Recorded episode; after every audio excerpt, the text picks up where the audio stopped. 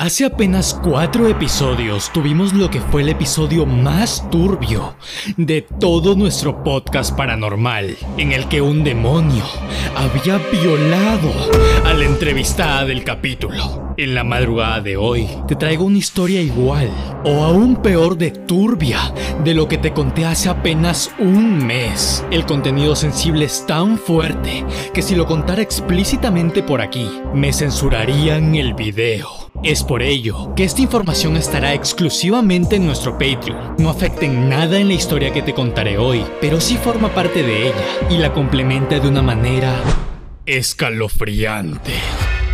Bambancito, Sinaloa, México. Esta tétrica historia de terror comienza con un suceso triste para mi familia.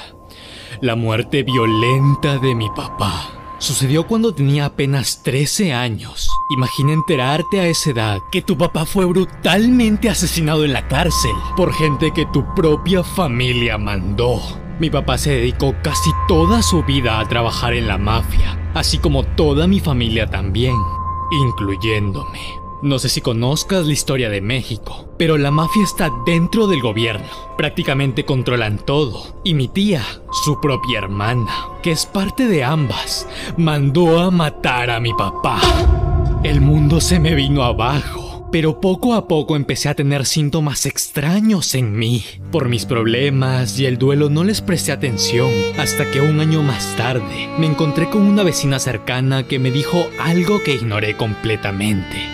Oye, Bambancito, no sé si tú creas en los muertos o en la brujería, pero tú tienes a alguien que te está siguiendo. Sí, claro, lo que usted diga, señora, respondí escépticamente. Había olvidado por completo que tiempo atrás mi papá me comentó que había ido un santero y le dijo que traía un muerto que lo seguía y lo cuidaba. ¿Había forma de que lo haya heredado por alguna extraña razón? No había forma de comprobarlo, y no tenía intenciones de comprobar algo en lo que ni siquiera creía.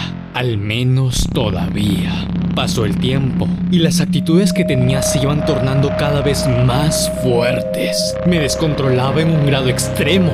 Tal era el grado que cuando llegué a pelearme con un compañero de secundaria, la pelea acabó cuando le fracturé el cráneo. Tuvieron que drenarlo y yo no retomaba la conciencia hasta después de terminar este tipo de atrocidades. Un año más pasó cuando me encontré a una señora que no había visto nunca en mi vida. Tú eres Bambancito, ¿verdad? Sí, respondí extrañado. Ten cuidado. Tienes un caballo que te sigue. No sé si sea bueno o sea malo, pero ten cuidado, hijo. De mí te vas a acordar. Pensé en responderle y quizás entablar una conversación con aquella desconocida que me había encontrado en la calle, pero tras voltear la mirada y regresar nuevamente a donde estaba ella, había desaparecido. No entendía qué había pasado. No sabía si la vecina de la primera vez le habría contado lo mismo a la extraña que me acababa de encontrar. Fue realmente raro, pero no lo suficiente como para querer encontrar respuestas una vez más. De momento, Nada había cambiado. Yo seguía practicando violencia contra gente en grado extremo, en peleas, balaceras y demás, hasta que casualmente encontré respuestas de una manera desafortunada. Un día cualquiera, un amigo muy cercano a mí me invitó a algo de santería. Iba a bendecir sus collares y yo accedí a acompañarlo porque era algo importante para él y era mi único amigo. Tras llegar a la casa donde se practicaba esto, me dijeron que era algo privado y me invitaron a sentarme en la sala de espera mientras mi amigo terminaba su ceremonia. A los pocos minutos llegaron dos niñas de aproximadamente 7 años. Se me quedaron viendo y empezaron a cuchichear entre ellas. No le tomé importancia porque después de todo ese lugar era algo nuevo para mí. A los pocos minutos se fueron y llegó una viejita muy espantada. Agarró un saco de sal y empezó a hacer un círculo alrededor de donde yo estaba sentado. De la nada cortaron la celebración y el padrino, que es como le dicen al que dirige el evento, me dijo que quería darme una sesión gratis. No sé ni de qué habla. Yo no vine a ninguna sesión, yo solo vine a acompañar a mi amigo. Le dije. Finalmente me convencieron. El padrino agarró mi mano y empezó a fumarse un puro y a echarme el humo. Me dijo que no podía leer mi alma, porque era un alma vieja. Y después de buen rato revisando mi mano, cerró su libro y me corrió. Vete, me dijo con desprecio. Lárgate. En mi vida te quiero volver a ver y no quiero que vuelvas a pisar aquí. No entendía qué estaba pasando. No quería armar un problema más grande de lo que estaba haciendo porque sabía de lo que era capaz y no quería llegar a ese extremo nuevamente. Me retiré y mientras iba saliendo el viejo me seguía tirando el humo del puro. Pinche viejo loco, ¿qué chingado le pasa? Le grité mientras me subía a mi camioneta para terminar de esperar a mi amigo. Cuando mi compa salió, me platicó lo que el padrino le había dicho, que yo tengo un demonio que me cuida, que era algo fuerte y que le había recomendado que se aleje de mí. Nosotros nos conocemos desde que somos niños. Estuvo conmigo en la muerte de mi padre. Conoce toda mi evolución hasta ahorita. Era imposible que nos separemos. Empecé a tener episodios aún más fuertes de descontrol y violencia al enterarme. Yo estaba en tiempos de preparatoria y uno de mis lapsos más fuertes de violencia fue con un vecino. No recuerdo bien el motivo de la pelea, pero recuerdo que antes de que empezara, me llegó un aroma como a carne podrida. En ese momento perdí el control por completo y recuperé la conciencia cuando escuché la voz de alguien que me gritó. Cuando reaccioné, el chavo estaba tirado en medio de la barda y un tope. Tenía su cráneo abierto y ya no se movía. Pasado este suceso, tuve que esconderme porque era un vecino y lo había matado. Era extraño porque no sentía rencor ni remordimiento. No recordaba nada, solo haberme levantado y verlo muerto. La calle estaba completamente sola. Eran las 6 de la tarde y la voz que había escuchado era idéntica a la de mi mamá. Pero no había sido ella. Eso hizo que me calme. Eché a correr y me escondí por tres meses fuera de la ciudad. Anduve viviendo en Puebla, Ciudad de México, y así en muchos estados de México cometiendo las mismas atrocidades, conducidas por mis ataques de violencia, y siempre eran lo mismo. Retomaba la conciencia hasta que literalmente el contrincante no podía moverse más. Después de esos tres meses, cuando regresé a mi casa, conocí al novio de mi hermana. Casualmente, su familia se dedicaba al satanismo. Se volvió muy amigo de la familia y un día que vino a conocer al cuervo que me habían regalado, me dio más información de lo que estaba sucediendo conmigo. Al final de cuentas, si es un muerto o es un demonio, si es algo grave, ha sido transferido por tu papá. Porque para pedir ayuda del más allá necesitas rituales, necesitas misas. Así que al partir tu papá, te lo heredó a ti. Ten cuidado porque es como todo. Te va a hacer los favores que necesites, pero el día que te toque pagar, no te va a alcanzar ni con tu propia alma. Yo no pido ningún favor, contesté prepotente. Exacto, tú no lo pides. Pero cuando estás en riesgo, Él saca las manos por ti.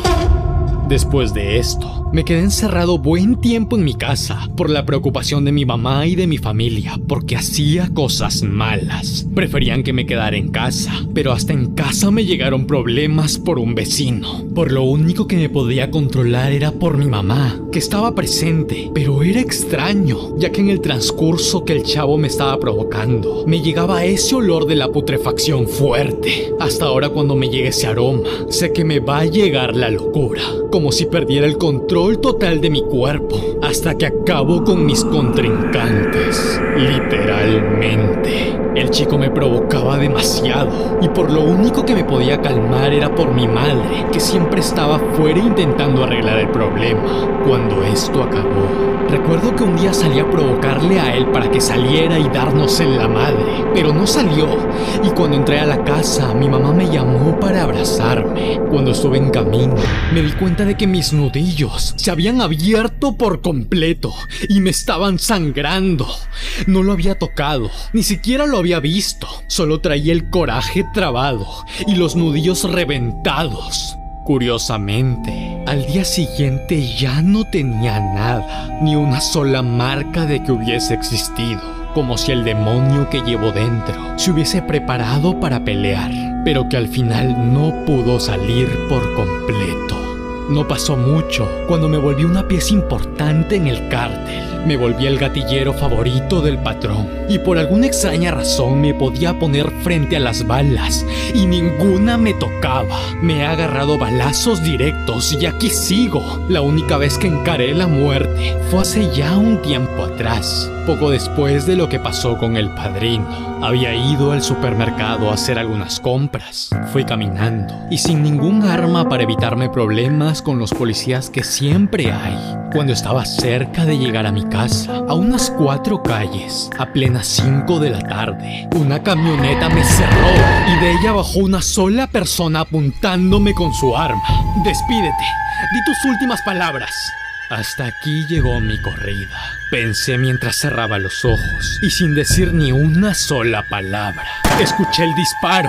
Sentí caliente mi pecho como si me quemara. Caí, me agarré de la barda y me revisé el pecho, intentando ver dónde había sido el disparo. Mi playera tenía un hoyo, pero en mi piel no había absolutamente nada.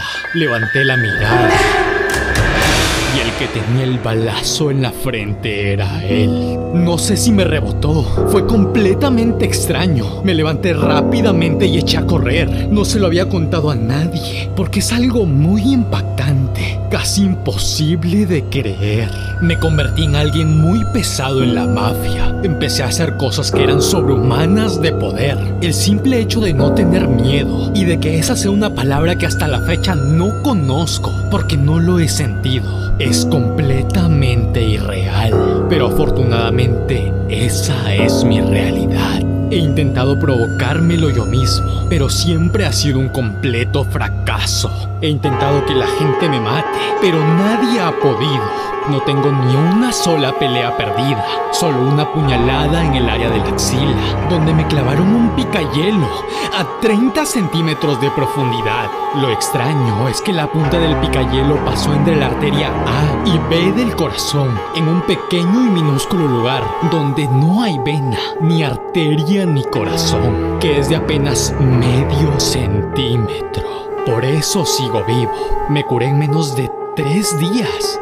Por eso no le tengo miedo a nada, ni siento remordimiento cuando cometo mis crímenes. De lo único que me siento culpable es que no he podido matar a los que mataron a mi papá.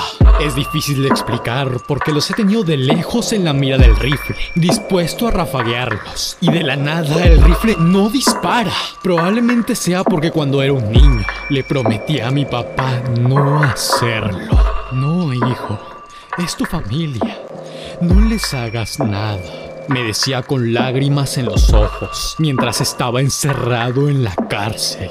Es frustrante, porque yo quiero matarlos, en especial a mi tía, que fue la cabeza de su asesinato. Pero no puedo. Mi papá fue una persona noble, a pesar de todo lo que había hecho. Hizo mucho por la comunidad. Hizo la iglesia a los vecinos. Los ayudó con material para sus casas. Pero también me pidió que no le hiciera nada a quien lo metió a la cárcel. Ni a quienes lo asesinarían brutalmente. Pero uno crece con rencor. Heredé de él su protección. Aquel demonio que me hace hacer cosas sobrehumanas y llenas de odio. No sé si deba pagar un precio. Pero si ese momento llega, no dejaré ese desenlace en la duda.